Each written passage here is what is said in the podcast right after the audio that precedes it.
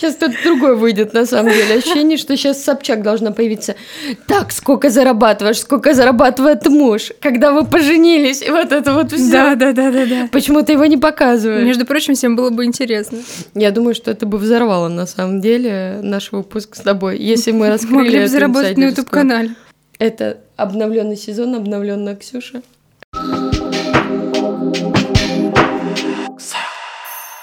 Привет! Это подкаст Ксела, и я кофаундер проекта Ксюша. Сегодня в гостях у нас потрясающая девушка Катя, и мы поговорим с ней о том, как двигаться к своей цели, как не потеряться в огромном количестве информации, которая льется на нас, и как оставаться всегда самой собой. Катя, на самом деле я тебе хочу сказать, что а, при первой нашей встрече, а, которая произошла еще в прошлом году, от тебя шла такая энергетика, а, что не было ощущения, что мы знакомы буквально вот здесь и сейчас. У меня было ощущение, что мы знакомы уже очень давно, потому что настолько было комфортно, непринужденно и легко общаться. Я на самом деле считаю, что я тот человек, который, как, э, знаешь, иезуит, могу найти ключик к любому человеку, я могу пообщаться с любым. Но вот для того, чтобы а, общение строилось легко просто, с некоторыми людьми нужно делать усилия. С тобой этого усилия не нужно было делать вообще. И на самом деле я еще тогда поразилась вот этой твоей искренности, именно мягкой силе, которую я почувствовала, это совершенно потрясающе. И поэтому сегодня я хочу с тобой поговорить. э, Понятно, косметология, она просто будет фоном. Я хочу поговорить про красоту, про отношение к себе, вообще про то, как ты себя ощущаешь. И ты знаешь, вот первый вопрос, который у меня к тебе, это насколько ты сейчас и ты 7 или 5 лет назад это а, разные люди, или ты была всегда такой? А, да, я обязательно сейчас отвечу на вопрос, но тоже помнишь, как в нашем э, клабхаусе я Да. немного сделала отступление. Я на самом деле не могу сказать, что я супер коммуникабельный человек, и не могу сказать, что в принципе я там люблю всех людей на свете. И это редкость, когда действительно люди могут вот так легко и просто сходиться и чувствовать себя комфортно друг с другом. Вот. И могу сказать, что абсолютно то же самое. Я испытала те же эмоции. Я не чувствовала себя как-то некомфортно, не... мне не было не по себе. Ну, то есть как бы а, ты, наверное, тоже обладаешь какими-то такими магическими качествами располагать к себе людей, как ты сказала. Я вот попала под это влияние.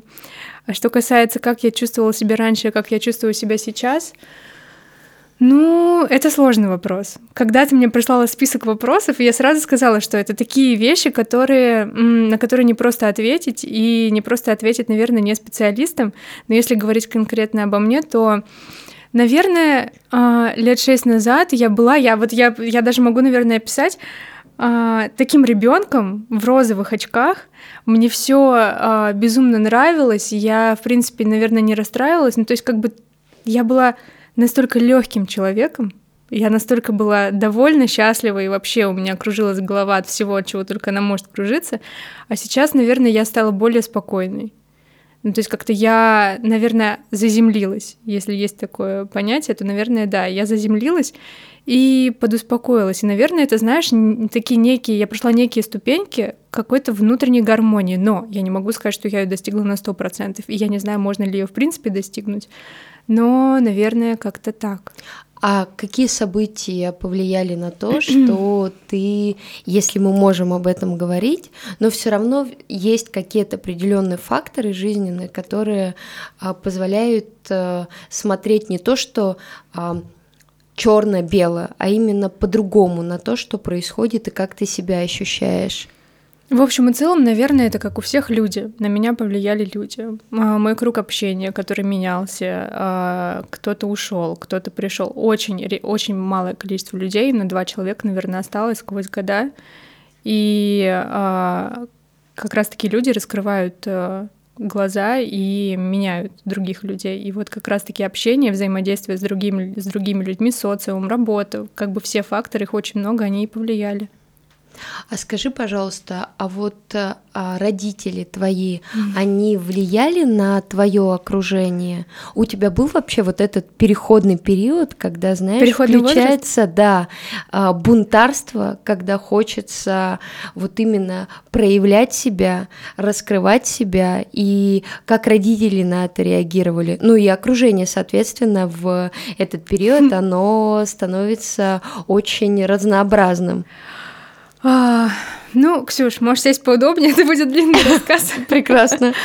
На самом деле у меня был переход, переходный возраст, и он был очень такой жесткий, причем а, я, знаешь, я сейчас даже думаю, то, что когда у меня будут дети, не дай бог, у меня будет дочка. Муж спрашивает, почему ты не хочешь дочку? Я думаю, да если у меня будет, буду я, я просто повешу с собой. Моей маме нужно поставить памятник. Что только не было, что только не творилось. Одна из таких самых забавных историй это когда... А у меня а, сделаю такое лирическое отступление, чтобы всем было понятно. У меня очень консервативные, строгие родители, и, а папа еще и военный, плюс ко всему. И, соответственно, вот до 25 лет я была вот прям действительно как в армии, неважно, 19 мне, мне 15 или мне 25, 9 часов я должна быть дома. И, соответственно, угу. если я в 25 сижу где-то с друзьями в ресторане, я вот прям смотрю, 8.59, 9.00, и все, тут же звонок. Угу. Ты где? Я не понял, почему ты еще не дома?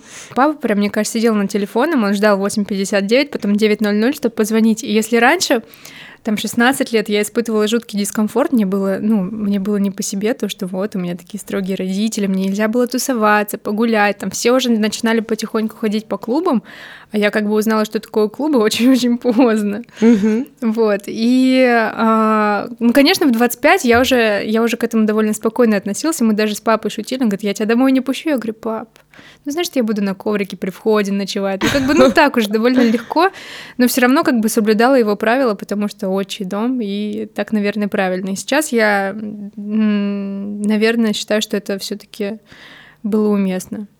Вот. И к чему я это говорила? Что я до этого? К чему я вообще вела? А, о том, а, переходный родители, возраст. да, тоже влияли да. на окружение, переходный возраст. Да, и, естественно, я не, как бы часто слышала фразы, а может, тебе не стоит общаться с этой девочкой, а может, не нужно. Ну, как бы действительно было какое-то влияние. Сейчас я смотрю на это по-другому.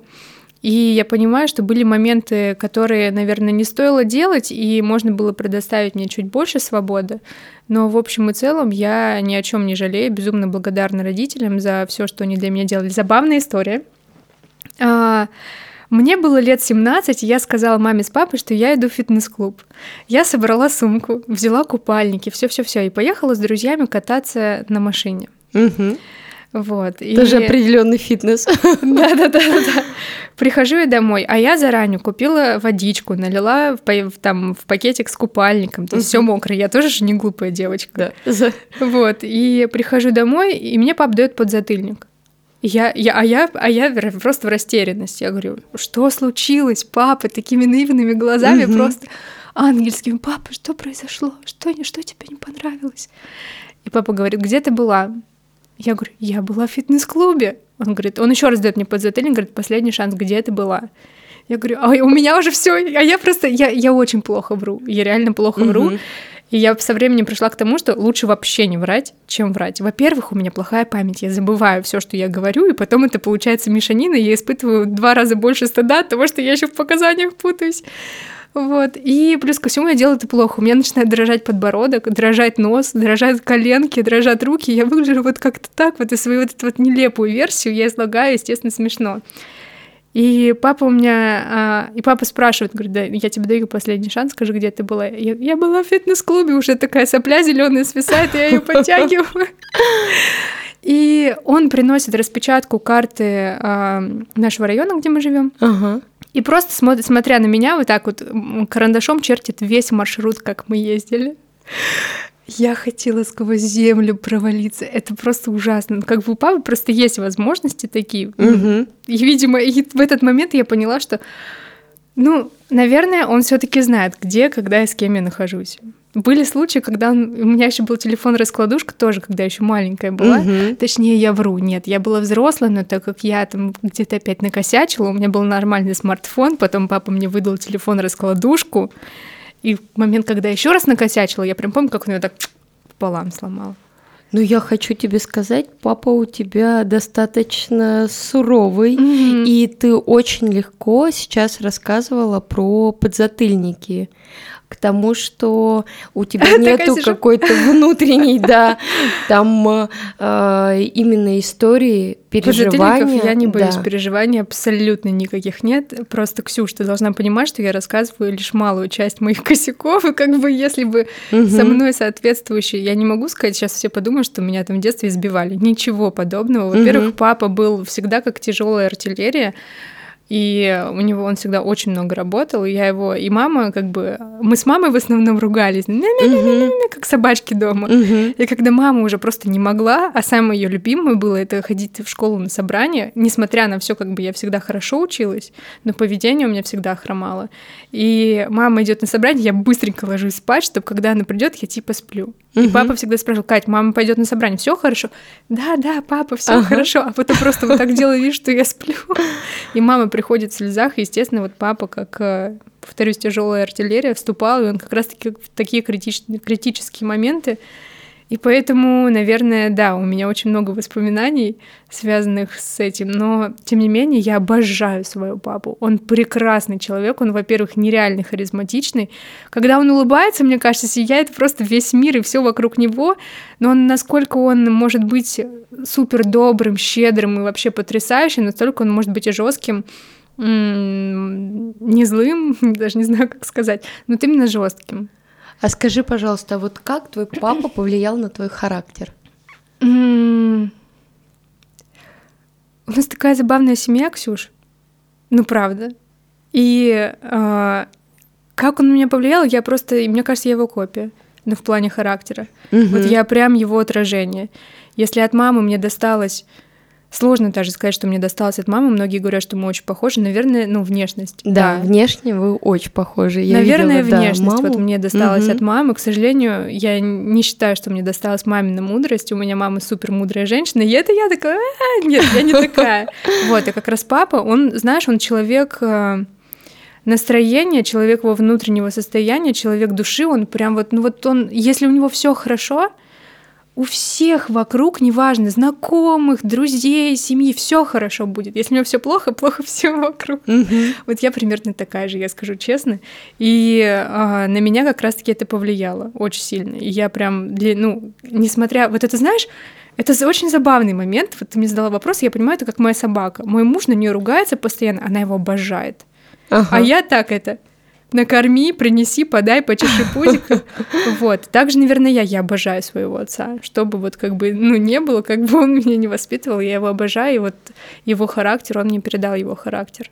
А вот скажи, а для своих детей что-то из этой парадигмы воспитания ты берешь себе на заметку, потому что, ну, на самом деле, так или иначе, мы являемся носителями того, что а, делали наши родители, то, как они нас воспитывали. Понятно, что мы много преломляем через свой опыт, свои знания, но какие-то вещи, они все равно являются фундаментом. Там, например, для меня это то, а, как родители там относятся а, к своим родителям, то, какие ценности они мне прививали – понимаю, это те столпы, которые я тоже хочу в своей семье, чтобы они у меня были. Вот для тебя что а, является такими столпами, глядя на своих родителей? Знаешь, мои родители друг друга безумно любят. Это удивительно. Я редко встречаю такое. Я даже uh-huh. стараюсь об этом лишний раз не говорить. И недавно у нас был проект с Ниной Ричи, когда я об этом упомянула, и прям такая, так чуть-чуть написала, и прям uh-huh. такая, ой, не хочу говорить. Ну, то есть как бы все равно об этом сказала. И для меня очень важно то, как э, папа относится к маме, ну, то есть отношение к женщине. У нас в семье а, отношение к женщине это очень важный момент. Mm-hmm. То есть никто никогда особо никого не угнетал, и это обожание, действительно обожание. Спустя а, года, годы, не знаю, как правильно сказать, это все проносится. И, естественно, я жду от своей семьи то же самого. Плюс ко всему, мы, ну, для нас семейные ценности это не пустой звук. Это mm-hmm. очень важно. Очень важно для моих родителей было в свое время, чтобы я получила образование. Вот делай, что хочешь, но образование хорошее ты должна получить. Ну, то есть, как бы, да, я, наверное, а, на самом деле есть один момент в моем воспитании, у них, допустим, меня никогда не хвалили за какие-то мои заслуги. Никогда. Я никогда не слышала «ты молодец». Наверное, я бы хотела на своих детей больше хвалить. Угу. То есть, ну, как бы, ну, опять же, все, все настолько, вот, понимаешь, двусторонне, они меня не хвалили, зато сейчас я в этом не нуждаюсь. Я не, не нуждаюсь ни в чьем одобрении.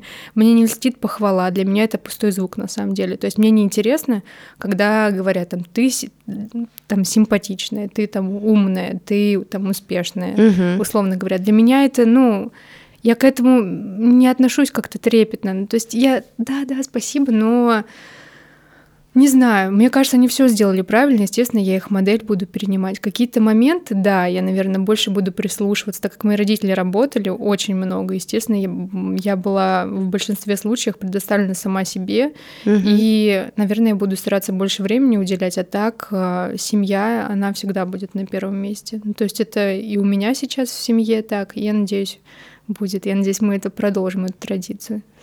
Вот ты сказала такую вещь, что ты а, чуть-чуть упомянула о своей семье, и потом раз, и сразу а, информацию а, там сократила или вообще там не стала рассказывать. Очень много после Клабхауса, вообще после того, как ты появилась там в нашей клинике, люди стали задавать вопросы, что Катя достаточно закрытая. Серьезно? А, да, что вроде Катя очень м, открыта в плане какой-то такой информации, там, бьюти, а, истории там про свой бренд, но про свою семью ты практически ничего не рассказываешь. Ну, разве что вот появилось там несколько фотографий с твоей мамой, и то только вот фотография. Скажи, пожалуйста, это вот как эм, по принципу, я помню, смотрела интервью Сергея Бодрова, и он там сказал, что я живу по принципу, что если счастлив, постарайся, чтобы об этом никто не знал. Если у тебя такие определенные внутренние э, установки, что есть вот личное, и ты про это не рассказываешь, и есть там какая-то более общественная повестка, которую ты спокойно освещаешь. Знаешь, я не могу сказать, если счастлив, э, нужно сделать так, чтобы об этом никто не знал. Хотя я эту, часто, эту фразу очень часто слышу, в том числе от мамы моего мужа, потрясающая женщина. Вот если говорить, что если я кому-то прислушиваюсь, то это муж, мои родители и родители моего мужа. Это, это просто феноменальные люди. И они как раз очень часто говорят, не надо, не рассказывай, не выноси на всеобщее обозрение. И у меня, наверное, я их понимаю в чем-то. Угу. Я просто не суеверный человек, но, но я поняла, что у меня очень жесткие границы, очень жесткие. И я, я их не то, что не готова переступать, я их не хочу переступать, я их не хочу открывать для кого-то, тем более для людей, с которыми я не знакома. Так уж получилось, что у меня есть какая-то аудитория, и я могу искренне делиться какими-то советами, что-то касается, ты правильно сказала, beauty, fashion, еще что-то. Я готова многим помочь. Я с многими там переписываюсь, но все, что касается, условно говоря, моей личной жизни, моей семьи, это то, что будет только при мне, при моем там, условно говоря, муже и при моей семье. То есть это рамки, причем, знаешь, мне кажется, я их так э, жестко охраняю, что любое посягательство на вот эту вот область я ее рассматриваю просто как, я не знаю, камень в мое лицо, мне прям хочется разорвать, убить, угу. все что угодно сделать. То есть это то, что я никому не позволю обсуждать, скажем так. Я не считаю, что моя личная жизнь это предмет для обсуждения. Сколько, угу. ты себе не представляешь, я вот недавно выкладывала фотографию со своим мужем, и вот, ну вот захотелось мне. Вот захотела я ему замазать лицо. Какая разница, какие меня на это я причины? Я очень хорошо это помню. Столько угу. абьюза, да? Абьюза, да. Столько абьюза я получила. Ну, то есть как бы для меня это такой шок был не потому что, а потому что люди, они считают, что они имеют право войти в твою личную жизнь. Нет. Ну, то есть как бы я показываю только то, что я хочу показывать. Более того, это мое пространство. Я вот захочу, не знаю, там все что угодно сфоткаю, выложу. Это мое пространство. Ну, то есть как бы, а вы у меня в гостях. Ну, другой логики у меня просто нет. И поэтому для меня любые вмешательства во что-то личное, это, ну, Да, это серьезно.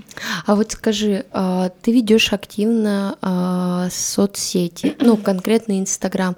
Скажи, насколько тяжело справляться с а, потоком информации? Я уверена, что очень много тебе кто пишет, задают вопросы. Вот опять же, ты опубликовала фотографию с мужем, начинают там писать какие-то свои комментарии. Насколько тяжело находиться в энергии, в ресурсе, когда такое количество информации постоянно льется на тебя. Моя любимая фраза — находиться в энергии, в ресурсе. Кто бы знал, что это такое и как в этом вообще быть. Знаешь, я не могу сказать, что м, на меня льется какое-то огромное количество информации. Оно льется, но явно не из Инстаграма, потому что я давно уже отошла от листания ленты, угу. от супер просмотров там каких-то историй. Я это использую как, э, в принципе, моя страничка это некое творчество. Вот мне что-то понравилось, я выложила какая-то мысль, поделилась, а, общение с аудиторией, но скорее я бы не сказала, что оно одностороннее. Я с очень многими общаюсь э, и переписываюсь, но тем не менее я скорее скорее отдаю информацию, нежели чем принимаю ее из Инстаграм. И я к этому пришла в том числе из-за того, что ну, это невозможно. Невозможно, знаешь, смотреть на всех, воспринимать чужие жизни. Во-первых, у меня на это нет времени, угу. а во-вторых, это еще и бьет и по самооценке то, что мы обсуждали. То есть как бы там... Ой, ой. Всегда найдется человек, который краше тебя, я не знаю, умнее тебя, и это нормально. Угу. Ну, то есть как бы и когда ты это все, боже мой, когда это все смотришь а, через Инстаграм это все гипертрофировано как-то воспринимается, и я поняла, что мне проще от этого абстрагироваться. Ну, то есть как бы это имеет не самое хорошее влияние. И причем, учитывая то, что Ладно, как бы бывают люди, которые сами там успешные, еще что-то, они что-то делают, но бывают и другие, а как им в этом, как бы с этой ситуацией справляться, это сложные моменты. Угу. Вот, и поэтому я от информации, которая мне не необходима для работы, не необходима там для учебы, не необходима в принципе там для жизни, там для питания, еще, еще, еще и для чего-то, для чего-то, я просто от нее, от всей остальной информации я абстрагируюсь. Она лишняя, она засоряет мой какой-то внутренний, мой, мой мою внутреннюю новостную ленту угу. и а, ну, предпочитаю к информации относиться избирательно. То есть, если я что-то хочу узнать, я целенаправленно это гуглю или целенаправленно пишу специалисту, или, ну, то есть, как бы у меня нет сейчас проблем с, наверное, с информационным потоком. Есть, но это скорее связано с работой потому что я еще поступила в университет, начала учиться, и, конечно, угу. мой мозг взрывается. То есть у меня нет времени воспринимать какую-либо другую информацию. Я не хочу. А вот э, расскажи, я видела твой пост э, а, о том, что ты пошла учиться. Угу. Вот это потребность в получении новым а, знаний или это а, определенный такой, а, знаешь, жизненный этап, когда вот а, у меня, например, я понимаю, что когда я долго куда-то не иду учиться, у меня внутри начинает, что я что-то где-то недополучаю. Я вообще человек, который постоянно э, считает, что нужно учиться, постоянно нужно брать эти знания. Вот интересно, расскажи, какая у тебя была потребность, вот то, что ты пошла на обучение? На самом деле, самая прямая потребность, мне просто не хватало знаний именно в этой области, конструирования и моделирования. То угу. есть я считаю, что даже не считаю, что я просто дошла до той точки, когда у меня в голове что-то есть, но я не могу это перенести в жизнь, потому что у меня нет образования. Угу. То есть я не понимаю, какие-то могут быть швы, какие выточки, какой, как это все сконструировать. И только поэтому я пошла учиться. Когда я закончила магистратуру, я подумала, да я этот универ, да я в него больше никогда не пойду, угу. я не хочу, я устала. Ну, то есть как бы мне всегда было намного интереснее работать, нежели чем учиться. Ну, то есть я человек, который любит ставить галочки. Угу. Я там достигла этой ступени, я достигла этой ступени. В свое время, когда я ушла из крупной компании, работать в номеров журнал в редакцию, ассистентом редакции там, и главного редактора, для меня, ну, то есть как бы это галочка была. Мне очень важно было быть постоянно в движении, но я не могу сказать то, что я хочу постоянно учиться. Нет. Это только сейчас у меня появилась такая необходимость, и поэтому я пошла учиться. А так... Да я бы не училась, честно. Если бы я это знала, я бы не училась. А вот расскажи про свою работу. Ты достаточно рано пошла работать? Да, я пошла работать. Мне кажется, мне было 18 или 19 лет. Это был то ли первый, то ли второй курс. Катя, а как твои родители отреагировали на то, что ты так рано пошла работать? Ужасно. Мне родители говорили то, что тебе нужно учиться, какая работа, зачем тебе работать, тебе нужно было учиться. Но так как, опять же, у меня были очень забавные отношения с родителями. Я всегда вот это вот, я не хочу, мне это не нравится, я хочу по-своему. Мне кажется, угу. знаешь, чем больше тебя сковывают в какие-то рамки, тем больше ты хочешь выйти из этих рамок. Угу. Вот мне хотелось, я хочу быть взрослой. Но это вот как раз-таки из-за того, что идет какой-то тотальный контроль, да. ты хочешь от него абстрагироваться, ты хочешь там сказать, я на работе. Просто ты хочешь сказать эту фразу, поэтому нужно пойти на работу. Ты хочешь иметь а, какую-то финансовую независимость, хотя как бы у меня с этим проблем там не было. Угу. Мне выделяли там определенную сумму на месяц, которую я должна была научиться тратить разумно. Естественно, первый день я вот так щенка купила, как только там папа в командировку уехал. Ну, то есть как бы а, но, разумно менее... использовала средства. Да, нет, разумно тратить деньги я так и не научилась. Вот, но хотелось просто вот независимость. Именно поэтому я пошла так рано учиться. Мне было всегда интересно действительно работать. Мне всегда были интересны люди постарше, что они думают, как это сделать. Ну, то есть как бы к учебе я тоже, в принципе, относилась ответственно. Видимо, вот от, ответственность в работе, ответственность в учебе мне проявили как раз-таки родители. Они, они, они считают вот то, что нельзя никого никогда подвести. Я с этим на сто процентов согласна. Угу. Если ты за что-то берешься, ты должен либо это сделать хорошо, либо вообще за это не браться. Вот, и поэтому я рано пошла работать, слава богу, вышки просто пара, они так строили, что могла одна пара быть в 9 утра, вторая там в 2. И я вот как раз в 9 утра на паре, потом я иду работать, у меня был график плавающий, Потом я шла на работу, потом я снова возвращалась на пару, потом я снова возвращалась на работу. И вот как-то вот так, получается, 4 года, да, после школы у меня и прошли. А когда я поступила в магистратуру, я уже даже не рассматривала дневное обучение, потому что я полноценно уже работала, и мне нужно было весь день посвящать работе. Поэтому, да, я рано пошла работать просто из-за вредности. Я просто из-за вредности хочу, ну, хотела работать. А потом и ты уже, уже была финансово независима от родителей, или все таки у тебя были э, и свои деньги, и деньги, которые давали родители? Знаешь, недавно с мамой на эту тему спорила, я ей доказывала, что мама, да я с университета была финансово независимой. И она сказала, дорогая, ты живешь в нашем доме, там, ты ездишь угу. на машине, которую мы тебе подарили. А, кстати, машину мне подарили тоже, как бы, а, папа мне 18 лет сказал, если ты поступишь на бюджет в университет сама, сдашь ЕГЭ и так далее, только тогда я тебе куплю машину. А для меня же я хочу машину, я хочу машину. Угу. И это тоже меня смотивировало вот это вот все провернуть. И, и как бы она говорит, по-хорошему, ты живешь у нас дома, у тебя машина, которую купили мы, там, я не знаю, какие-то крупные покупки из вещей делаю тебе я. Угу. Какая ты финансово независимая? Ну, как бы по-хорошему счету. Угу. Да, конечно, я не просила деньги на чип-шопинг, там, в H&M, да. там, скупить ага. 500 джинс или еще что-то, это я свои деньги тратила. Да, как бы я ел в ресторанах за свой счет, условно говоря, угу. но какие-то поездки крупные, я же не могла себе это позволить. Я училась в университете, там я зарабатывала, первое время я зарабатывала 18 тысяч, я помню, была моя первая зарплата, потом угу. я, ну это на бензин мне хватало, угу. ну по-хорошему. Угу. Потом я зарабатывала там 25 тысяч, потом до 30 доросла, ну а дальше, когда уже начала, у меня начались съемки лет в 17, ой, 18 как раз у меня начались съемки, я уже начала зарабатывать побольше, но тем не менее.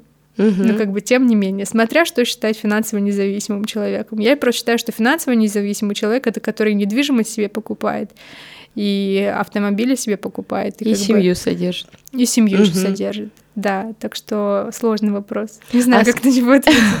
А скажи, а вот к своему бизнесу как ты пришла, к своей компании, и как вообще родилась эта идея?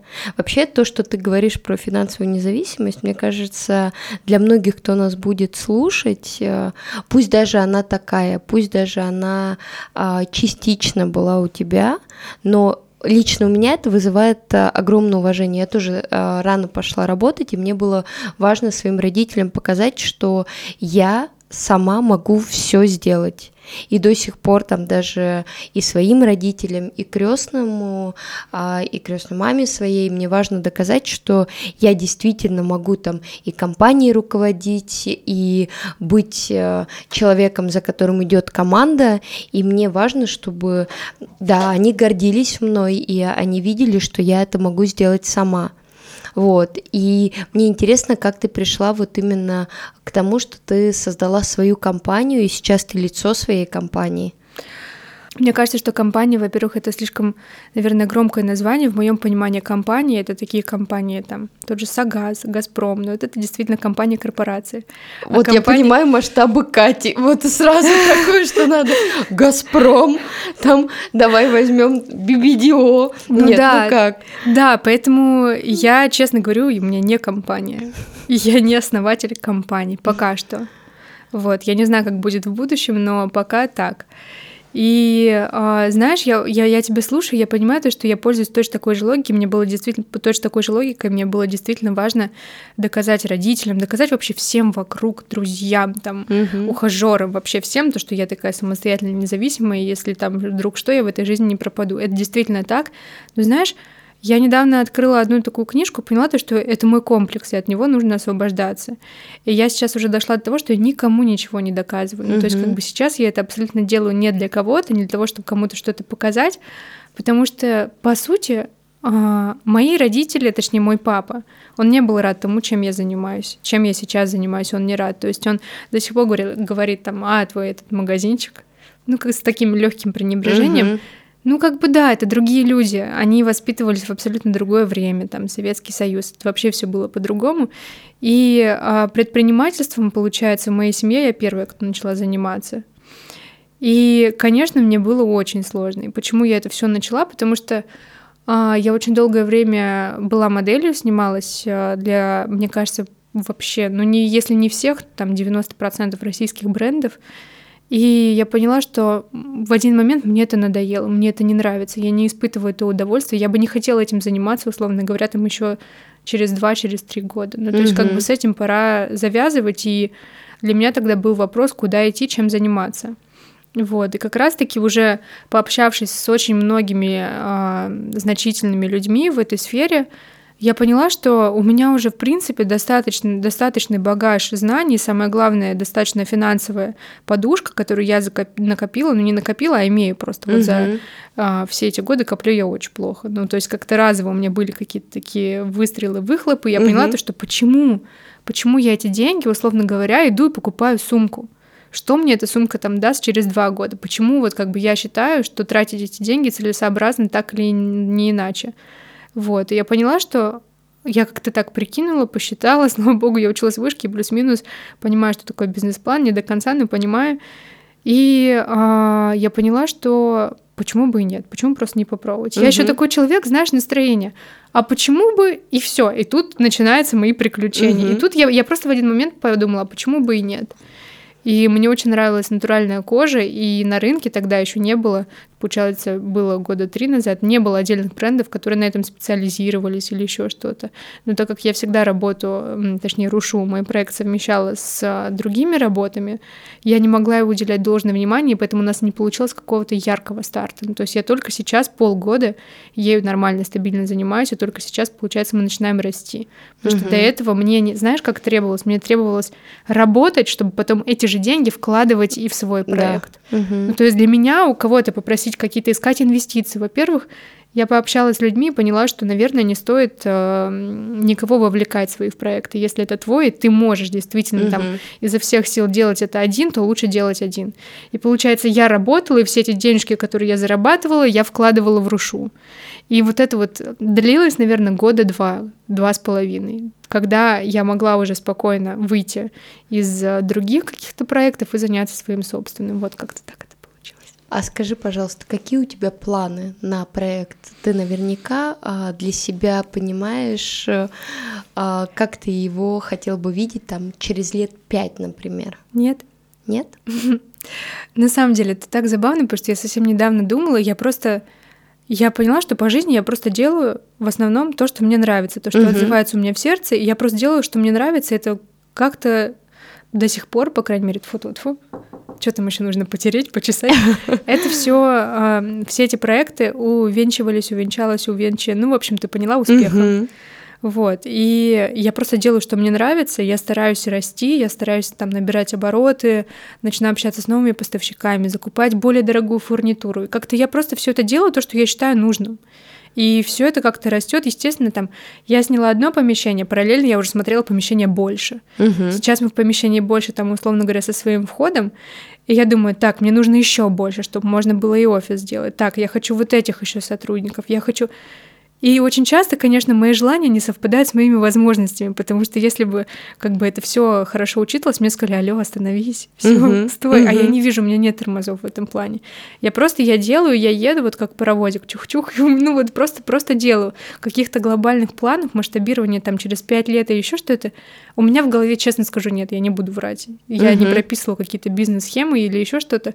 Я просто делаю, что мне нравится, что у меня получается, я прикладываю максимум усилий, вот и просто в Инстаграме на меня посмотрит, такая, наверное, симпатичная девочка, там хорошо одета, там, то тут она в кафешке, тут она там, я не знаю, в спортзале, тут еще что-то. На самом деле, если бы меня фоткали в течение дня, я с баулами езжу на закупки, там просто такая зачуханка страшная, все, что ты себе не представляешь. То есть, как бы это все на самом деле так выглядит, ага, забавно. Одна картинка в Инстаграме и немного другая в жизни. Ну, то есть я просто делаю, что мне нравится. Если коротко ответить mm-hmm. на твой вопрос, у меня нет каких-то глобальных планов, я просто делаю, что мне нравится, и прикладываю к этому максимум усилий. Ну вот кто нас будет смотреть, и в частности а, слушать твои девочки, которые на тебя подписаны, которым интересно, да, всем привет, то, что ты делаешь. Вот какой ты совет дашь относительно того, что очень же многим на самом деле, я даже по себе знаю, ко мне часто приходят и говорят, расскажи, пожалуйста, как открыть свою клинику клинику или как открыть свой салон красоты там чего бояться, какие моменты обойти. И я на самом деле с удовольствием делюсь и рассказываю все подводные камни. Вот э, девочкам, которые смотрят, у которых есть свое желание открыть свой бизнес э, именно в там фэшн-индустрии, в индустрии одежды, вот какие-то свои советы, то, что э, ты бы им порекомендовала. Знаешь, меня очень часто спрашивают советы. Во-первых, я не считаю, что я уполномоченная, у меня достаточно багаж знаний, чтобы кому-то что-то советовать. И, э, в принципе, я, я, я понимаю, то, что я никогда ни у кого советов не спрашивала. То есть у меня угу. потребности такой никогда не было. И, наверное, советы, каждый проект, он уникален, и советы от, э, грубо говоря, основателя одного проекта, они могут быть абсолютно бесполезны для другого проекта. И какие-то советы дать. Наверное, я дам совет не просить советы. Но угу. на самом деле просто делать. Просто делать на своих ошибках, падать, снова вставать, во-первых, это закаляет, и это приводит к какому-то успеху. Когда, знаешь, когда, наверное, советы актуальны, когда у тебя уже что-то есть, угу. и ты сталкиваешься с проблемой, которой тебе не хватает знаний или опыта, чтобы ее преодолеть. И тогда ты обращаешься за советом действительно компетентному человеку и спрашиваешь, вот у меня вот такой кейс, есть такие-то, такие-то, такие-то данные, я столкнулась с такой, с такой проблемой, но при этом нужно сказать, я перепробовала вот этот вариант, этот и этот, и это для решения этой проблемы но у меня не получилось. Вот мне так в детстве мама говорила, для того, чтобы обратиться к кому-то за помощью, ты должна попробовать 10 раз решить эту проблему, а потом 11 раз попробовать, а потом 111, и когда в 112 не получится, угу. тогда обращаться к кому-то за помощью. Ну, то есть как бы универсального совета его нету. Есть для конкретного какого-то, наверное, момента, для конкретного кейса, да, можно дать какой-то совет, а общее обо всем и ни о чем Честно, не знаю. Я бы хотела, я бы хотела, ну, как бы помочь всем, но у меня, ну, я не знаю, о чем говорить. Угу. У меня немного другая логика. Я просто, ну, я не знаю, о чем Ну, видимо, твое тоже воспитание сказывается, потому что твои родители, скорее всегда а, полагались, э, во-первых, на себя, и тебя всегда, точно да. так же они воспитывали, что в первую очередь полагаться на себя. Сейчас, э, как я это вижу, в интернете очень много тех людей, которые постоянно что-то советуют, рассказывают. Я не и понимаю. это, да, определенная сейчас тенденция, которая идет к тому, что люди начинают даже просто а, возникает идея, начинают писать, спрашивать, а как это, а как то, и это порождает очень много, я полностью с тобой согласна, а, непрофессионалов, которые начинают зарабатывать на том, что 100%. раздают эти советы. Да, но при этом я просто, когда если я кому-то что-то советую, я понимаю, что это, это, это ответственность. Угу. Ты берешь на себя ответственность за возможные поступки того или иного человека. Во-первых, я не готова взять ответственность за поступки незнакомого мне человека. И так много, действительно, ты правильно сказала, развелось специалистов, которые раздают советы. Вот даже вот эти вот вопросы в историях, я их уже даже не выставляю, потому что люди просят совет, а я не могу посоветовать, я же не могу ответить. А, там, разбирайтесь сами или попробуйте там 10 раз самому решить, а, а потом уже обращаться за советом. Какой конкретно? Во-первых, это требует и обратной связи, постоянной поддержки. Ну, то есть как бы для меня это так ответственно дать совет — что угу. я не могу смотреть, как в интернете раздают советы, честно. Угу. Угу. Советы про личные отношения, еще что-то. Это настолько. Я просто подхожу к любому вопросу настолько углубленно и в том, как бы в то же время и глобально, что у меня лопаются мозги. Вот мне дают совет, если подружка у меня что-то спросит, она знает, что я могу часами ей говорить, потому что я рассмотрю с этой точки зрения, с этой, задам 500 дополнительных вопросов. Это сложно, поэтому я, ну, я не понимаю, когда вот э, люди становятся коучами, чего-то учат, учат тому, точнее, учат того, кого не знают. Угу. Как? Как это возможно? Но опять же, нужно всегда помнить, что эта индустрия зарабатывает деньги. И прежде всего человек хочет заработать деньги. А вот э, э, скажи, пожалуйста, очень часто, я уверена, тебя спрашивают про какие-то бьюти, э, там секретики, спорт и так далее. Ты просто делишься своей историей ты каких-то конкретных э, советов просто не даешь, как я правильно понимаю. Ну да, да. Я всегда даже, когда о чем-то говорю, я говорю это с помарочкой, что это мой опыт. Угу. Я делюсь своим опытом. А, опять же, кстати, я могла бы больше зарабатывать, если бы у меня был другой подход, потому что а, контракты на рекламу вот с Настей. Катя, да. может, может мы посотрудничаем, подружим с этим брендом, с этим? Я говорю, Настя, нет. Я с ними не работала, я их не пробовала, я не знаю, я не могу это посоветовать, потому что, опять же, ответственность. Наверное, mm-hmm. поэтому ко мне аудитория прислушивается, потому что пока я через себя не пропущу, я это не выдам. Mm-hmm. Ну, то есть, как бы, опять же, советы про спорт. Ну вот, Ксюш, можем начать с тобой говорить про спорт или про питание, но это будет часов на пять. Да. Ну, по-хорошему. Да, Поэтому согласна. я не могу дать совет, я не могу... Как похудеть? Вот вопрос.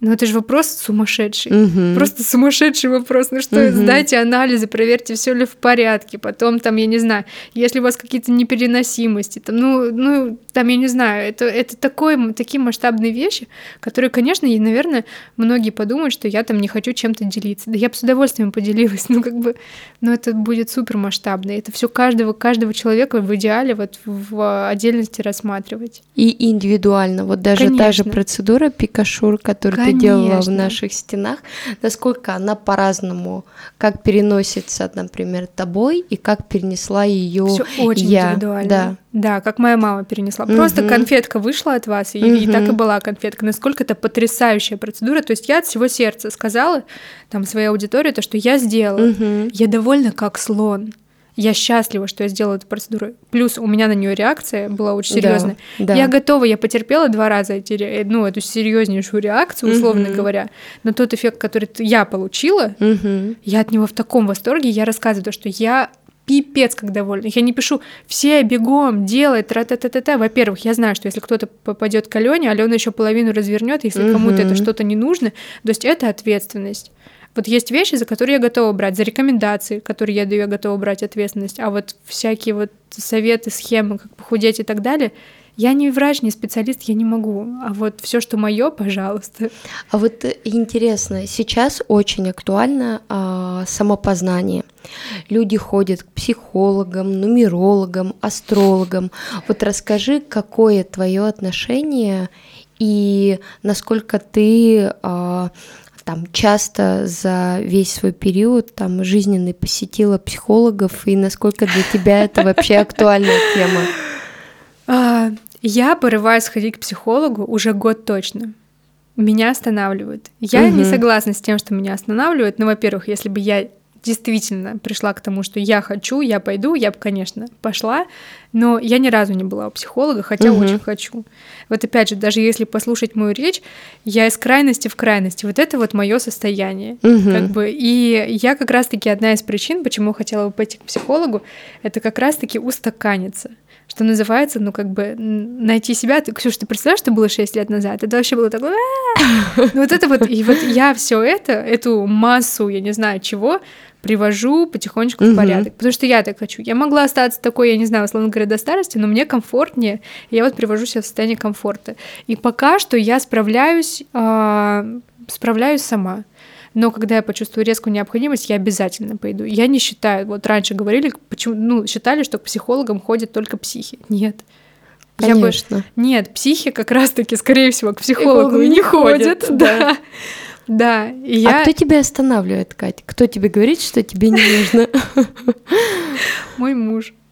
Вот, он говорит, ну, во-первых, он еще в миллиарды, миллионы, триллионы раз более закрытый, чем я, и он, в принципе, не понимает, а, суть, а, вот эту вот механику того, что ты что-то будешь рассказывать незнакомому человеку, еще за это будешь платить деньги, а еще это что-то личное. Ага. То есть он это не понимает, и а, ну как бы, и он просто мне в шуточной форме говорит, да может не надо, может ты не пойдешь. И я понимаю, что, ну, сейчас действительно не так ранняя точка, когда я пойду. Но если надо, как бы я пойду, я скажу ему спокойно, то, что там, зайка, угу. завтра я иду к психологу. Ну просто пока вот не, не, до, не дошло. Не дошло а вот если есть какие-то вопросы, которые вот там, ну, например, у меня был ряд вопросов, которые я понимала, что мне нужно обязательно а, проговорить с психологом. Это была какая-то такая третья сторона, которая помогала mm-hmm. мне сделать зум-аут на той ситуации, в которой я находилась. При этом я в очень близких отношениях с мамой, и я понимала, что даже она мне в этой ситуации не поможет, как поможет там хороший специалист.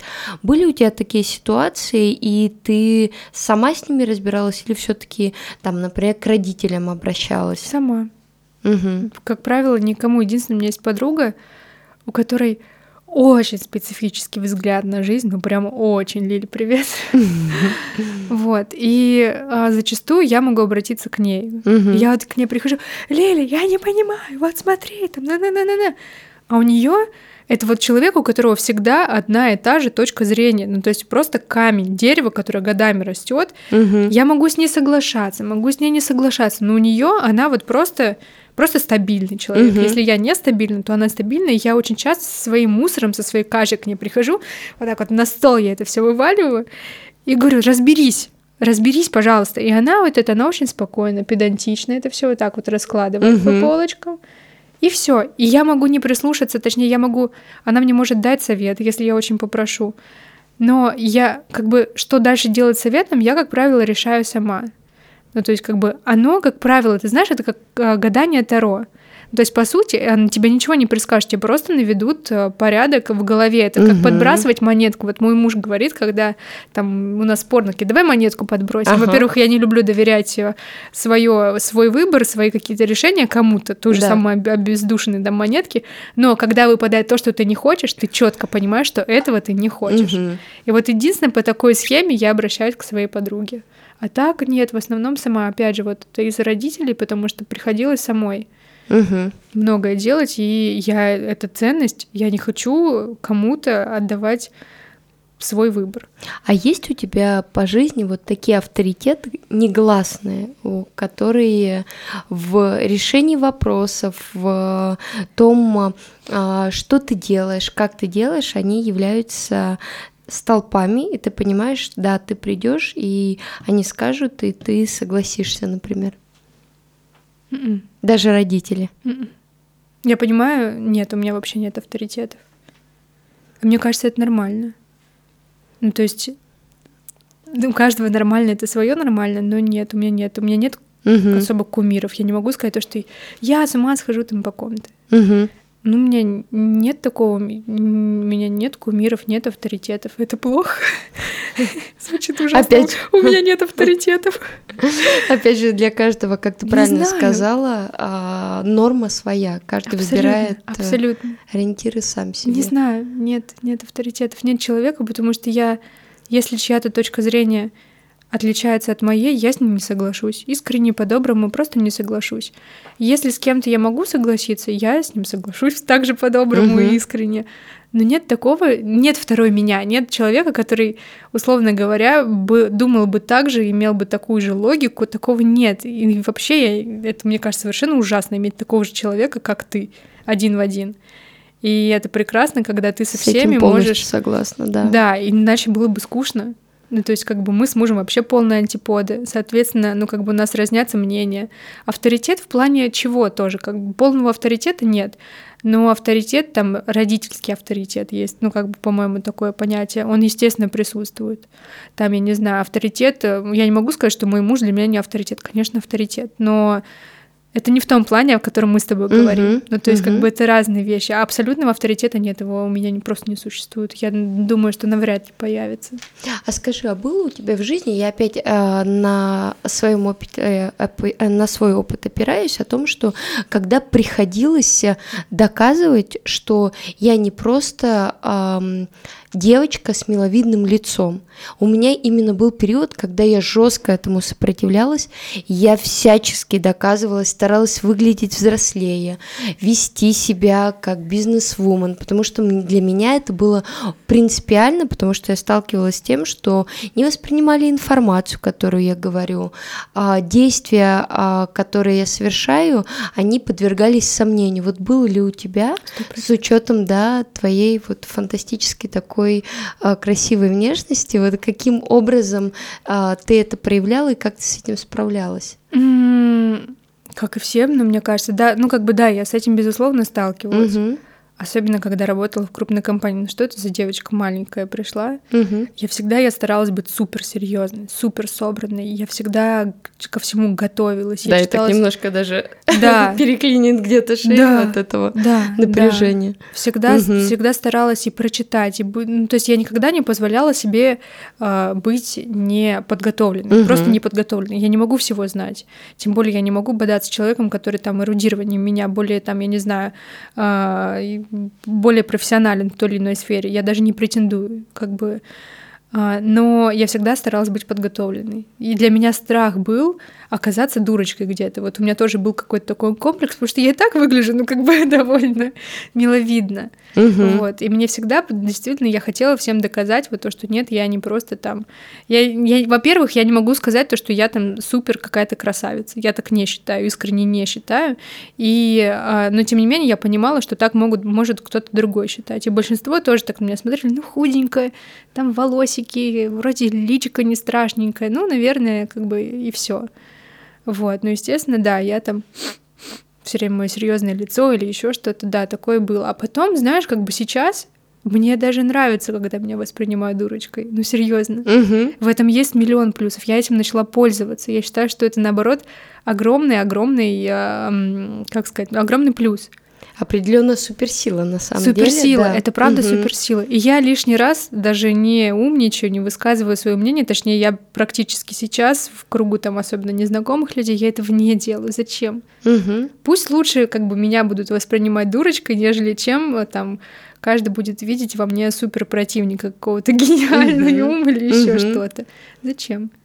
Ну, Вот. это по сути пришло с опытом. Сто процентов, да, да. Наверное, ты знаешь, когда это пришло тогда, когда уже никому не нужно ничего доказывать. Мгм. Ты уже не гонишься быть кем-то, не гонишься за кем-то, ничего как бы предоставлен сам себе. Ты живешь так, как тебе нравится.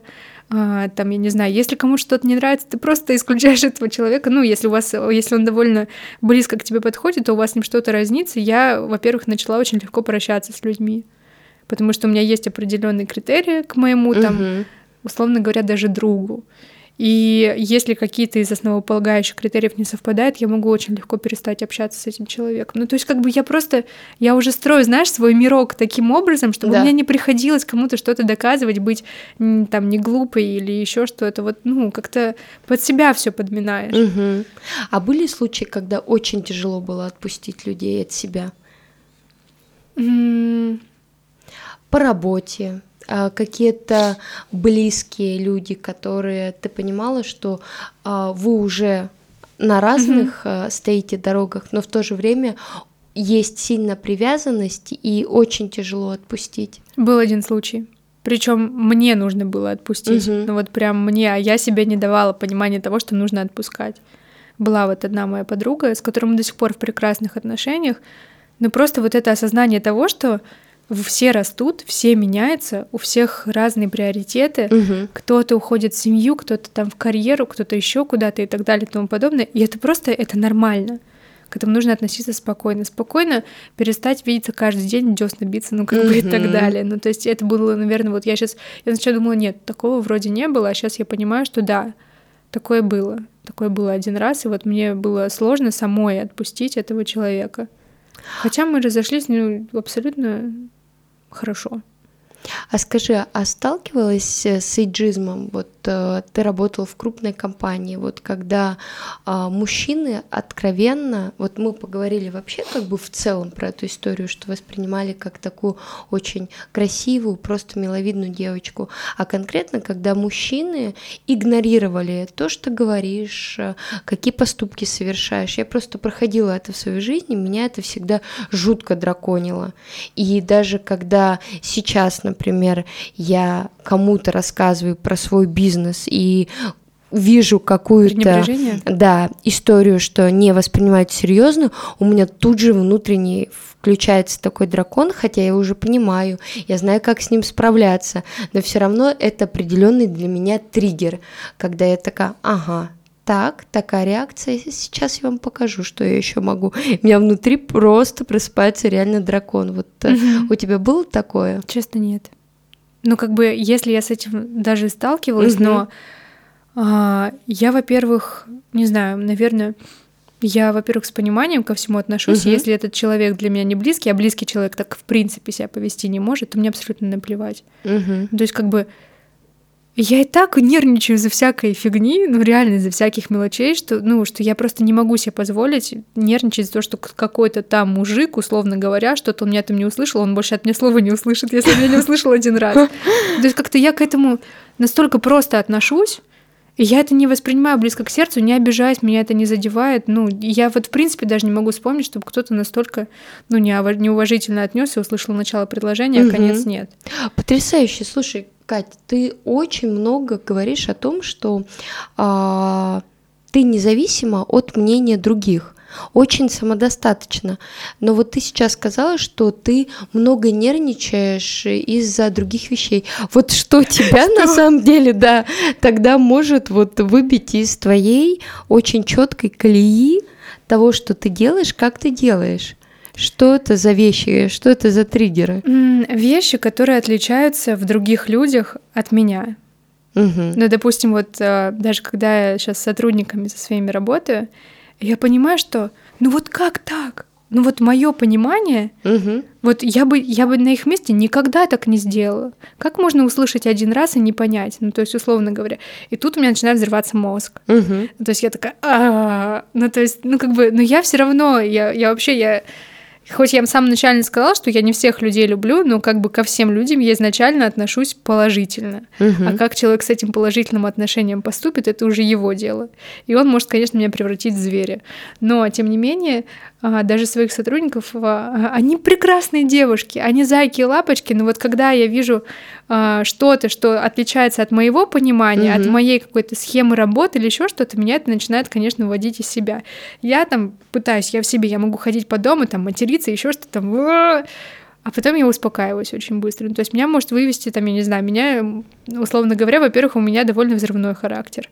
Меня там человек подрезал на дороге, я вот начинаю сходить с ума. Угу. Хотя я вот буквально в Новый год это дошло до такой точки кипения, я написала пост о том, что там, условно говоря, наплюйте на подарки там своим любимым, они вас и без них будут любить. Там наплюйте на этого дебила на дороге, который вас подрезал, зачем тратить на это нервы? Я к этому действительно сейчас начинаю приходить, что, по сути, меня сейчас ничего особо не бесит. Неудача, она угу. меня не бесит.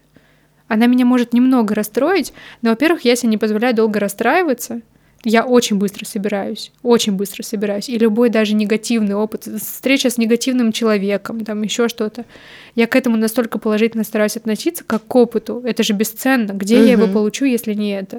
То есть это вся жизнь наша из этого складывается. Очень важно сталкиваться с негативом, с тем, с чем ты не согласен и так далее, чтобы как раз-таки из этого выносить какие-то положительные моменты. Ты так себя по кирпичику строишь. Угу. И поэтому ответ на вопрос, что меня сейчас бесит. Ну, бесит, когда собака не дотерпела там дома, она делала делов. Могу немножко побеситься. Могу побеситься из-за того, что я опаздываю. Вот! Господи, Ксюша, я поняла, я себя могу бесить. что действительно я... Вот когда я бешусь, я понимаю, что я себя бешу. Ага.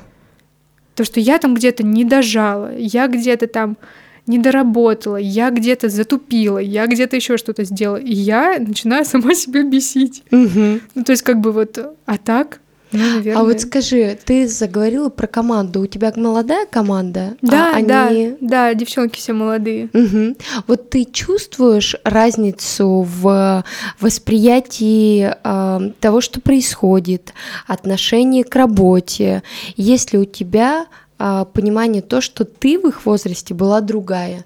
Я просто опираясь на себя, у меня два моих помощника ближайшие, они а, младше меня.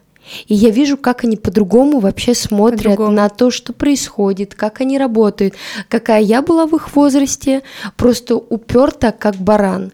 Если есть задача, я ее не могу решить. Я не лягу спать, пока да, я не решу. я не лягу спать. Они совершенно иначе к этому да, относятся, да. и я такая, come on, как? Нет, вы не будете, вы завтра с ней разберетесь. И меня внутри такой вообще диссонанс э, вводит э, в паралич в буквальном смысле. Я не понимаю, как они воспринимают ту или иную ситуацию. Сто процентов, сто процентов. Я более, более как бы того скажу, что я бы в идеале хотела найти рабочую лошадку, условно говоря, как я. Я не могу сказать, что я там какая-то особенная, или ты особенная, мы уникальные угу. и так далее. Это просто разный подход. Реально разный подход, и я это очень жестко чувствую, но я опять же отношусь к этому с пониманием. Угу. Ну, то есть, как бы я, в принципе, знаешь, стараюсь относиться ко всему с пониманием. Угу. Не знаю, хорошо это плохо, к чему приведет. Я не из тех, знаешь, руководителей, которые там, что, орать, там, урезать зарплаты, штрафы. Нет, вообще нет. Угу. Я максимально лояльна, я вам дам все возможности, условно говоря, там, все свои, мои знакомства, ваши знакомства, что хотите, пожалуйста, я вам помогу в реализации, там, и так далее, и тому подобное, но как только человек начинает садиться мне на голову, потому что очень часто доброту О, за слабость да. воспринимают. О, да, это Очень точно. часто. И в работе, и в дружбе, и в отношениях. А демократию путают с анархией сразу да. же. Да, угу. да, да, да, да. И как бы, и это вот мне даже интересно, знаешь, иногда наблюдать. Ты предоставляешь человеку все, ты с ним, я не знаю, как с близким человеком и общаешься, и угу. здороваешься и так далее, даешь полную свободу, а как человек вот как раз-таки распоряжается всем этим богатством, интересно за этим наблюдать. Вот. Угу. И бывает э, такая точка кипения, когда ты для себя сделал одно, второе, третье, пятое, шестое, седьмое предупреждение абсолютно спокойно. Угу. И когда вот уже это все невыполнимо, и ты понимаешь, что ну вот этот человек уже начинает тебя из эмоционального баланса выводить. Угу. Тогда ты тоже так же спокойно объясняешь, что, к сожалению, нам вот не по пути. А вот скажи, свой график ты как планируешь? Потому что все равно... Что Конечно.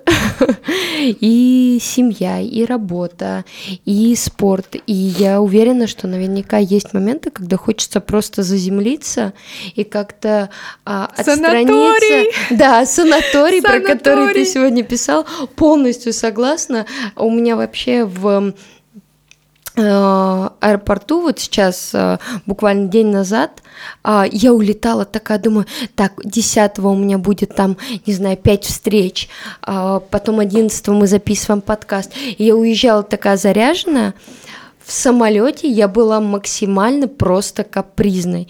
Я капризничала, что я не хочу лететь. И ощущение, что мне не 30, там, я не знаю, а 18 лет, и я сейчас пытаюсь вывести родителей из себя. И для меня это очень странное состояние, потому что я понимала, что я не хочу я не хочу возвращаться к своему проекту, который я безумно люблю. Все сточертело. Да, к задачам, потому что мне не хватило, мне хотелось еще вот провести время даже буквально в смысле наедине с самой собой. Надо было, надо было, серьезно. Я сама, я вот тоже, знаешь, так говорю, но у меня у самой с этим огромные проблемы. Мне буквально недавно тоже говорили то, что надо отдыхать, иначе угу. ты перегоришь ты перегоришь. Самое страшное для меня теперь перегореть. Угу. Как бы я стараюсь, я каждую, знаешь, я, мне кажется, последние два месяца, каждую неделю я говорю, вот на этой неделе угу. я выберу себе день, когда да. я буду лежать в постели, есть чипсы, там, я не знаю, смотреть сериалы, я буду не накрашена, с грязной головой, там, и, и вот и вот и все, и вот прям буду есть всякую дрянь. О чем мы мечтаем на самом деле называется, да. Да, и вот я, потому что даже, ну вот как-то рамки в еде, условно говоря, которые ты себе ставишь. Абсолютно, да. Спорт, угу. постоянные, во-первых, когда у тебя свой, даже пусть вот это будет самый мизерный проект, у тебя тебе нужно очень много делать. Как раз-таки я считаю, что у кого маленькие проекты, тот как раз-таки делает в два раза делает больше. в два да. раза больше, угу. нежели чем когда какие-то вопросы можно делегировать. И сейчас я понимаю, что, ну кто, если не я, это ужасное загнанное состояние в угол, когда я понимаю, что если я этого не сделаю, то никто не угу. сделает. То есть как бы и нужно устраивать себе как раз-таки вот такие дни, когда ты ничего не делаешь. Вот у меня, я буквально недавно говорила, я с Настей говорила о том, что я ненавижу телефон. Угу. Я ненавижу телефон. Я не люблю общаться в WhatsApp. Я уже, у меня уже дергается глаз, когда у меня бренчит телефон. Бесконечно. Да, угу. от рабочего чатика я уже хочу удалиться из него. Ну, то есть как бы Потому что ты держишь в голове 300-500 миллионов задач, и это могут быть мелочи, там то-то, то-то, то-то, то, а еще желательно. Я просто, я как бы довольно семейный человек, и я еще хочу мужу еду приготовить, угу. а еще я человек требовательный к себе, это значит, я еще хочу пойти учиться, а еще я требовательный к своей внешности, значит, я хочу сходить на спорт, а еще нужно записаться в Excel, условно говоря, угу. там на BBL, а еще я хочу сходить туда, а еще желательно сходить на эту выставку. Вот честно скажу, до культурных мероприятий, вот мне сейчас вообще, мне не до этого, это то, что э, у меня я не успеваю сто процентов. И все, как бы все мои знакомые говорят, как бы, Кать, как ты все успеваешь? Я ничего не успеваю. Угу. Когда ты распыляешься на, на все, ты ничего не успеваешь. Плюс ко всему кукуха едет. Угу. Ну, серьезно, когда да, начинаешь капризничать. согласна. И если угу. не устраивает себе отдых, то ну, все, встретимся все где-то, где мы все встретимся в белых халатах. Ну вот скажи, как тебе сейчас это удается все-таки находить время для себя? Да когда не ты удается. не удается. Мне мы все-таки встретимся в белых халатах. Мы встретимся в белых халатах. Не удается, правда. Ну как, знаешь как, удается в минимальной степени, в максимальной, в которой хотелось бы, наверное, не удается. Потому что когда ты понимаешь, что тебе нужен отдых там определенной длины там, и так далее, определенного, определенной наполненности, ты его не получаешь. Я этот отдых сейчас не получаю. Потому что даже в выходные, даже 8 марта, так получилось, то, что у нас была съемка там 9 марта, 8, Мгм. там стилист там сорвался, и в итоге я со своей сотрудницей ходили и докупали все к съемке. 8 марта, когда 7 я сказала, так, Анжел, мой номер для тебя недоступен, я тебя заблокирую, я тебя кину в ЧС, и вообще в WhatsApp я тебя удалю, разблокирую только там 9 числа. И в итоге мы с ней все равно премся вот по магазинам с баулами, покупаем все на съемке. Ну как бы, Да, видела, Вот видела как? как раз, да, в сторис. ну вот как? Но у тебя же есть ощущение кайфа от того, что... Сто процентов. Сто процентов. Я также, насколько я сейчас могу об этом жаловаться, я настолько же и кайфую. А знаешь, что самое ужасное? Найти этот баланс, потому что когда я целый день проваляюсь, этот вот Да. день, о котором я мечтала, я засыпаю, во-первых, не уставшая, а я отвыкла засыпать не уставшая, я начинаю вываляться, я думаю, господи, я трачу время просто, чтобы заснуть. Пустую. Да, что я сегодня сделала, что я сегодня полезного принесла, что вообще, ну как бы... И вот я потом себя начинаю корить за то, что я что-то не сделала. Мгм. И начинаю переживать, а что там это, а что там это. На отдыхе, вот мы с мужем, когда летали свадебное путешествие на Мальдиву, ему по кайфу, ему вообще понравилось две недели, никого нет, просто там И я, он, отдыхал именно. я он, да, он вообще, он, он хочет туда переехать жить на пожизненно. А я на второй неделе, все, у меня реально поехала кукушка. Я начала скучать и начала всем, всем написывать, а Тут что там же, это, да, а что там да, то, да. как бы. И, конечно, я испортила себе ровно половину моего Мгм. свадебного а, медового месяца. Но я не знаю, Ксюш, если существуют такие люди, которые существуют в гармонии, они у них они и работают, они классные Мгм. бизнесвумен, при этом они идеальные хозяйки, они все время в хорошем настроении, на секундочку. Я не верю в это. Не существует, не Мгм. существует. Она в хорошем настроении, там она готовит есть, она с мужем там ласковая. Собака у нее там, я не знаю, поп у нее не в какашках, извиняюсь за выражение, вымыта, вычищена. Я не знаю, там а у нее купленный, вот у меня просто собака, это тоже отдельный стейкхолдер моей жизни, потому что я за ней хочу много ухаживать. Там, я не знаю, а, ты, ты занимаешься спортом, ты худая, при этом ты красивая, волосы у тебя ухоженные, маникюр у тебя свежий. Как? Как? Нет. Это бывает. Я хочу посмотреть на это. Вот это, наверное, тот человек, стал Давайте, бы моим да, задача найти такого человека, Да, который... пишите в комментариях, если Да. такие люди существуют, мы к вам прислушаемся, потому что... Мы с тобой в этом плане очень похожи. Я понимаю, что я капризничала, да, я говорила, что мне не хватило и так далее, но тем не менее, ворвавшись вот в эту а, кутерьму, я понимаю, что я, тем не менее, я безумно это все люблю. И для меня это безумно важно. И я вот на сто процентов уверена, мы каждый имеем ровно то, что мы хотим иметь. Сто процентов. Ксюш, я вот прям золотые слова. И, во-первых, тебя же не заставляют. Да. Тебя же не заставляют работать, упахиваться как конь. Тебя же не заставляют.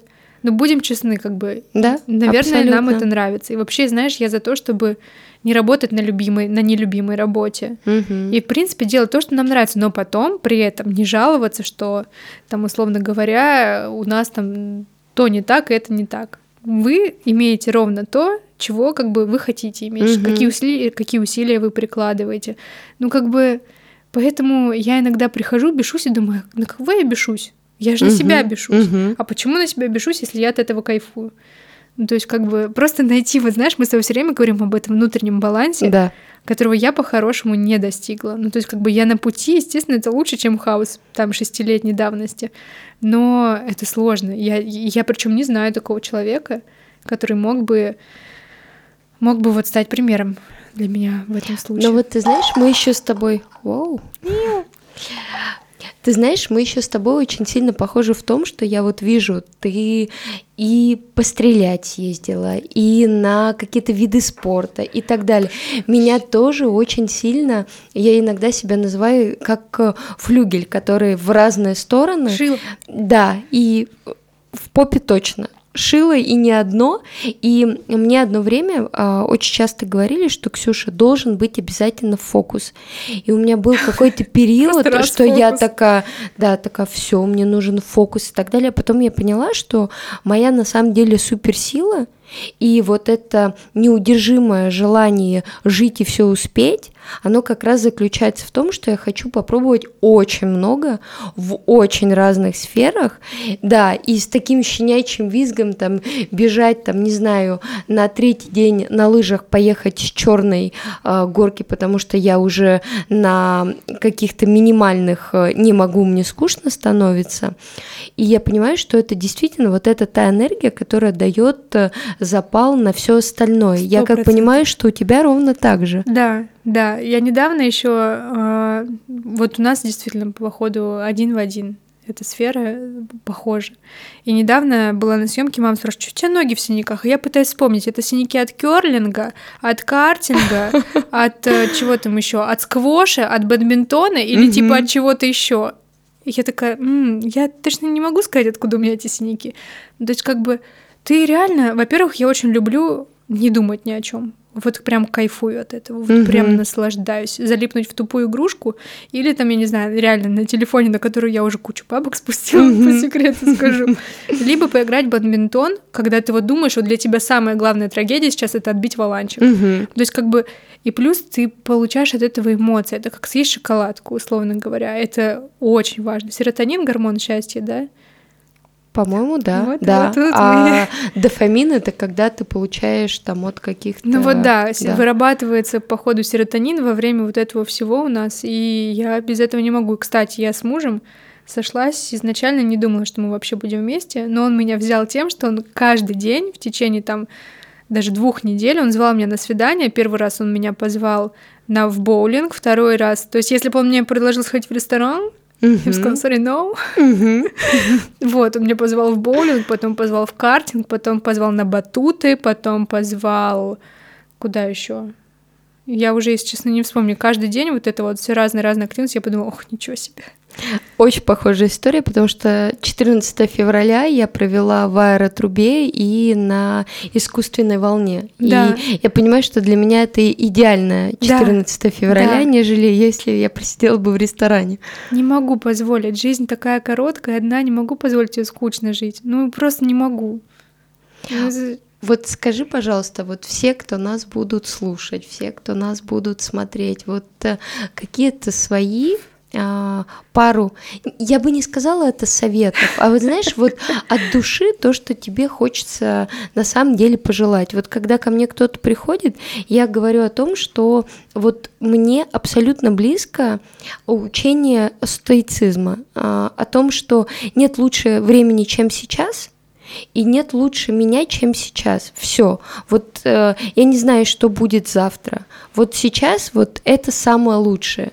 И слушайте себя, Потому что я в свое время очень много слушала кого-то со стороны. Очень сильно от этого пострадала. Я понимаю, что, опять же, все, что случилось, оно случилось для меня, но тем не менее было тяжело от этого как-то действительно а, отстраниться, сделать зум-аут и а, начать вот свой путь, отталкиваясь от того, что происходит вот внутри меня.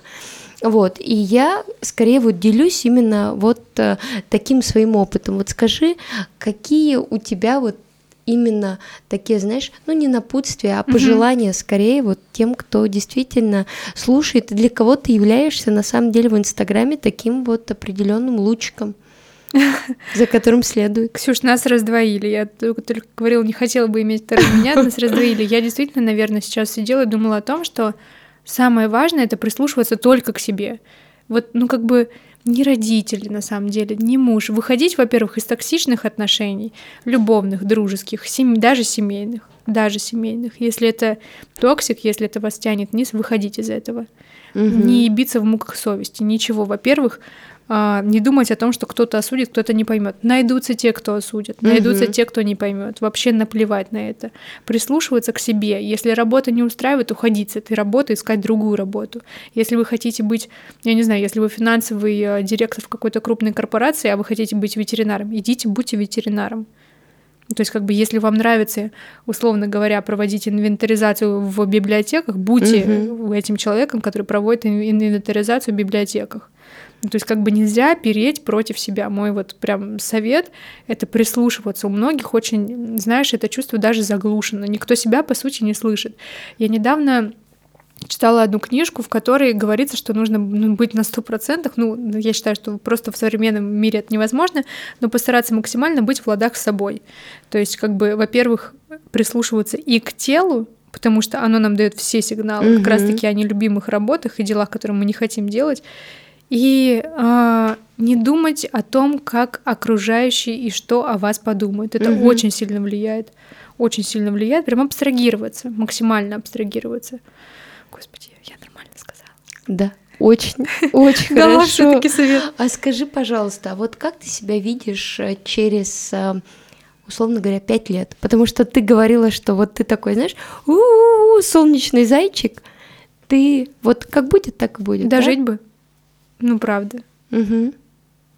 Как будет, так будет. Угу. Я думаю, что я с возрастом буду симпатичнее выглядеть. Наверное, буду такая уже взрослая, симпатичная тетенька со своим любимым мужчиной, со, со своими детьми, со своим делом, которым я люблю заниматься. Если я разлюблю заниматься своим делом, там в ближайшие два года я им не буду заниматься, угу. я продам, условно угу. говоря, этот проект я просто, я буду, наверное, еще в большей гармонии с собой. Ну, то есть, как бы я не могу сказать ничего какого-то четкого, у меня нет планов. Ну, я считаю, что лично мне и не нужно этого делать. Я просто, знаешь, что самое важное, я недавно прочитала у одного блогера, что она, я вообще не в тему все говорю, но ладно, что она прочитала за год там 50 книг, а я посмотрела и как да, раз таки с Ксюшей недавно мы обсуждали, и думаю, вот, 50 книг, ну это ладно. И тут я поняла, что как раз-таки э, такой момент, когда круто быть начитанным, круто быть там в ресурсе, круто быть э, там стабильным или наоборот, не бывает круто, нет угу. какого-то золотого сечения. Кру- круто любить себя и круто быть в себе. Угу. Круто делать то, что ты любишь. Круто быть фотографом, если ты это любишь. Круто да. быть моделью, если ты от этого кайфуешь. Круто быть ветеринаром, круто быть уборщиком, круто быть вообще кем угодно, если ты это любишь, если тебе это нравится. Угу. Вот это круто. Угу. Там они что-то, что нам навязывают, ни симпатичность, ни не знаю, ни модность, ни одобрение, ни признание. Это не, ну, я, по крайней мере, так считаю. И вот мой совет реально вот, ну вот мы же все уникальные. Вот эта вот фраза, которую я пыталась типа воспроизвести uh-huh, uh-huh. в Клабхаусе, если мы не будем нами, то кто будет нами? Ну или что-то вроде этого. У меня очень плохо вообще, в принципе, с перефразированием, но как бы будь собой. Ты знаешь, мне очень понравилась фраза а, о том, что в изъяне красота, о том, что а, сейчас тенденция, и вот а, мы даже готовим статью, к нам пришел журнал с запросом на то, чтобы прокомментировать ситуацию, которая происходит на рынке бьюти. о том, что пластические хирурги с 2018 года бьют тревогу, что к ним приходят девочки и говорят, хочу лицо, вот как у меня сейчас с фильтром, сделайте мне так же. И мы с тобой э, уже говорили о том, что ты вообще стараешься абстрагироваться от э, потока, который льется, пытаться себя с кем-то сравнивать. Я с тобой здесь тоже полностью согласна. Я там понимаю, кого я читаю, почему я читаю, а все остальное я оставляю как бы за пределами своей жизни но я понимаю, что есть целая категория людей, которые очень сильно от этого страдают, ну, в силу того, что вот так у них в жизни получилось. Вот скажи, пожалуйста, были ли у тебя периоды, когда хотелось вот э, погнаться за Прикрыть себе все лицо пластического хирурга? Ну, условно Конечно, говоря, были. да. Вот, э, погнаться за этим хайпом, вот, и так, так, это, это, это, и вот еще вот это. Конечно, ну, как бы, ну, чего угу. тут лукавить? Угу. Особенно человек, которого, на которого часто смотрят, да. которого там обсуждают внешность и так далее. Ну, конечно, были. Но знаешь, как я тут считаю? Если хочется себя перекроить, ну, ой, извиняюсь. Если, хоч, если хочется себя перекроить, ну перекроите. Угу. Если не хочется, не кроите. Ну, то есть, как бы ко всему относиться, нужно стараться относиться лояльнее.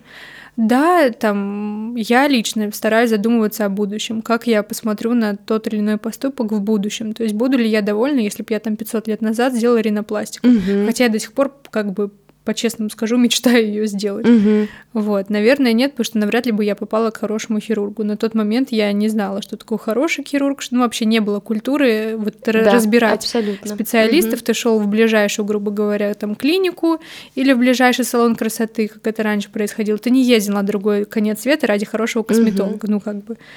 Вот, и, наверное, хорошо, что я этого не сделала, родители мне не позволили. Вот. Но если ты испытываешь какой-то дискомфорт, ты реально в ну, в борьбе с собой, ты не воспринимаешь себя в зеркале, ты страдаешь из-за там, того, что у тебя там какой-то не такой нос, или какие-то не такие губы, или какой-то не такой разрез, разрез глаз. Я считаю, что если только на пользу тебе сыграет твои самооценки и твоей любви к себе, почему бы не сделать? Угу. Вот, так что я, Ксюша, я, в принципе, лояльна ко всему. И, ну, как бы это раз, а два, меня не интересуют чужие дела. Угу. Как бы если там мне скажут, что, ой, ты представляешь, тот-то человек сделал ринопластику, подтяжку, грудь увеличила, еще что-то, пожалуйста. Ну, как угу. бы это, пожалуйста. Если стало только лучше, во-первых, ну, как бы это не мое дело, во-вторых, если стало только лучше, почему бы и нет? У меня нет такого, ай, не делай пластику, делай, угу. если хочется. Ну, то есть, как бы я очень легко к этому отношусь. Ну, естественно, я и сама все хотела бы я все. Если мы сейчас с тобой сядем, мы будем говорить о том, что я хочу переделать, угу. хотела, точнее. Сейчас я более спокойно к каким-то вещам отношусь. Мы бы тут тоже часов на шесть зависли бы. Вот э, скажи еще, пожалуйста, то, что э, у меня, например, есть э, такой небольшой пунктик, э, как я смеюсь, тем, кем мне не случилось быть. Там, знаешь, у меня всегда а, так как у родителей была там определенная мечта, чтобы я стала, а, ну не ученым, но занималась наукой, но, например, то, что я писала кандидатскую по истории, для них это не то чтобы наука – условно говоря, там у меня а, осталась мечта, то, что мне не случилось там получить Нобелевскую премию. Я понимаю, что я никогда ее не получу, но я всегда с завистью смотрю на тех а, людей, которые в науке, которые увлечены, у которых есть какая-то глобальная миссия, поэтому я очень много там стараюсь заниматься там экологией, благотворительностью, потому что это окрашивает мою жизнь какой-то более глобальной а, идеей, задачей. Вот скажи, Скажи, есть ли у тебя что-то такое? Ксюша ткнула в больное место. Ну да, да, есть. А, я в школе еще готовилась поступить в медуниверситет. И э, мне папа просто, опять же, вот как раз-таки это тот момент, когда я считаю, что, наверное, не стоило как бы так жать. Он мне сказал, да ты не, ты не пойдешь, он мне сказал, не, ты не сможешь э, убирать, как он сказал, ты не сможешь убирать утки из-под стариков. Условно, mm-hmm. как-то так он сказал. Mm-hmm. Ну, типа, ты слишком там нечистолюбивая, брезгливая, и вот все вот это угу. вот. я сейчас думаю, с чего он так решил? Почему он так решил? Почему я поддалась на это? Ну, то есть, как бы, и я хотела даже в прошлом году получается, уже в прошлом поступить мед, и хочу в этом поступить, но я понимаю, что я физически не успеваю подготовиться, мне нужна подготовка там с репетиторами, еще что-то. Вот это вот прям... Я... Мы с мужем тоже недавно говорили, я говорю, ты понимаешь, то, что врач, причем я не хочу ни на стоматолога, ничего, я угу. хочу либо в педи... ну, скорее всего, в педиатрию. Я очень хочу в педиатрию поступить э, на лечфак. И с мужем недавно говорили как раз, и он говорит, зачем, зачем тебе это нужно? Как бы, ну, вообще нафиг это надо, у тебя все хорошо. А мне так хочется, я так хочу быть полезной. Я вот, знаешь, так хочу про жизнь, прожить жизнь и быть кому-то полезной, и я стараюсь тоже максимально. Мне так нравится, когда клиентки улыбаются, когда я делаю их счастливыми. Ну, то есть что-то отдавать этому миру, угу. делать кого-то, ну, просто быть полезной. И с мамой мужа тоже не так давно говорила, и я ей жаловалась, что вот, папа мне не разрешил поступить в мед, я так жалею, я так мечтаю. Она говорит, а что тебе сейчас мешает? Угу. И я думаю, реально, а что мне мешает сейчас? Да, я буду учиться с 18-летними там детьми, подростками, угу. ну как бы, а что мне мешает? Ничего не мешает, никогда не поздно. И вот нужно просто себе позволить сделать это. Мне кажется, очень круто действительно не оглядываться ни на кого. Вообще потрясающая фраза, которую вот тебе сказали, то, что действительно, а что мешает мне сейчас? Опять же, я Ничего имею никому ровно, не да, мешает. Никому никто, Мгм. не, во-первых, я считаю, что ник- никто никому ничем не обязан. Мгм. Ну, лично я там хочу, естественно, я обязана своим родителям, там это мои какие-то установки. Но по сути никто никому ничем не обязан. Я не обязана там никому. Вот, и я могу также поступить в мед. И также мне никто ничем не обязан. И я могу бросить там, условно говоря, свою работу и поступить в мед. Почему нет? Я не считаю, что это плохо. Если я об этом мечтала, и до сих пор столько лет прошло, я до сих пор хочу. Да, я буду 8 лет учиться, да, я престарелась закончу. Максимум, может, до кого я доработаюсь, там, я не знаю, честно, там, старшая медсестра или еще что-то, какая разница? Мгм. Я же все равно буду помогать. Мгм. Кать, спасибо тебе огромное за этот разговор. На самом Такой деле- серьезный, я так не привыкла. У нас с тобой очень серьезный разговор был, но очень интересный. Мне кажется, наверное. ты знаешь, э, мы поговорили на очень э, важной темы, которая для многих э, послужит, э, ну, таким, знаешь, очень ярким, хорошим примером. А, Что мне очень отозвалось, и то, что я себе заберу, это действительно всегда отталкиваться от себя. От того, что происходит внутри, как чувствуешь, как видишь, ну и бог с ним, что кто-то скажет не сфокусированно, там, или то, что мотает э, а, как солнечный лучик из одного в угла в другой. Самое главное прожить ту жизнь, которую хочешь прожить. И именно только в таком случае не придешь ни к родителям, там, ни к мужу и не скажешь, что это ты виноват в том, что что-то не случилось. Да, в старости ты не будешь сидеть где-нибудь и думать, вот тот козел или козлица, из-за Мгм. него там я нет. Я просто, мне кажется, это страх вот очутиться в такой ситуации, поэтому да. Спасибо тебе огромное за беседу. Ты безумно приятный собеседник. Это тавтология, ну ладно. Мне было действительно очень приятно. Редко, когда можно, от, во-первых, откровенно. Ну, меня раскрывают редко какие люди. И вот ты как раз меня раскрываешь, и мне было приятно, и я, в принципе, надеюсь, что информация, которая была вот как раз-таки в этом подкасте, в этом видео, она будет кому-то полезна. Если я кому-то буду полезна, я вообще... Это чудо, реально чудо. И мне кажется, очень еще здорово то тему, которую мы затронули, это про именно такую глобальную миссию, про полезность. И я думаю, что у нас как раз здесь получился такой матч, потому что это то, что нас э, очень сильно объединяет, несмотря на то, что мы вроде занимаемся бизнесами, они э, где-то схожи, где-то полярны, но э, нас объединяет именно то, что хочется помимо того, что просто прожить красивую, прекрасную, там, вкусную, яркую жизнь, хочется еще действительно ее окрасить чем-то, что внутренне это меня просто очень питает, и это меня, меня очень сильно вдохновляет, когда я понимаю, что я еще кому-то полезна. Прожить не просто так. Да. Да. Спасибо, Катюш. Спасибо огромное, Ксюш, спасибо.